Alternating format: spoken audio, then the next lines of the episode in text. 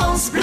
France Bleu Pays Basque. Un foyer de jeunes travailleurs est une association qui propose des logements temporaires aux jeunes de 18 à 25 ans et sur dérogation de 16 à 30 ans. Donc un logement temporaire pour une durée maximale de deux ans qui peut être prolongé sous certaines conditions. Donc un logement et un accompagnement un accompagnement au savoir habiter sur des questions de logement et un accompagnement euh, socio-éducatif sur euh, des questions d'insertion sociale et professionnelle. Ça s'appelle un foyer de jeunes travailleurs, mais ce n'est pas que pour euh, les travailleurs. on remplit le foyer avec 50% de jeunes en formation par alternance. Donc c'est le plus gros de nos troupes. Après, on accueille des jeunes qui ont un projet d'insertion. Sont, sont, des jeunes qui sont soit en stage, soit en formation, soit en emploi, CDD, euh, CDI. Euh, mais aussi des jeunes qui ont des profils plus atypiques, type jeunes en garantie jeune, qui est un dispositif de la mission locale.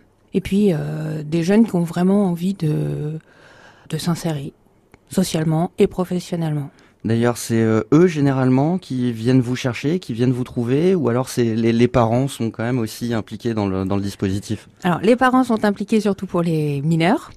Mmh. Après, pour euh, les jeunes majeurs, on essaye de traiter plutôt avec les jeunes qu'avec leurs parents. Donc, ils vont directement sur le site de l'association, euh, sur lequel ils peuvent remplir le dossier candidature. Donc, il y a un questionnaire. Et puis, toutes les semaines, il y a une commission d'attribution qui étudie tous les dossiers. Donc après, les jeunes sont recontactés, soit parce que leur dossier a été accepté et qu'ils doivent euh, fournir des papiers, soit malheureusement parce que euh, leur dossier a été refusé, majoritairement parce qu'il n'y euh, a pas de place.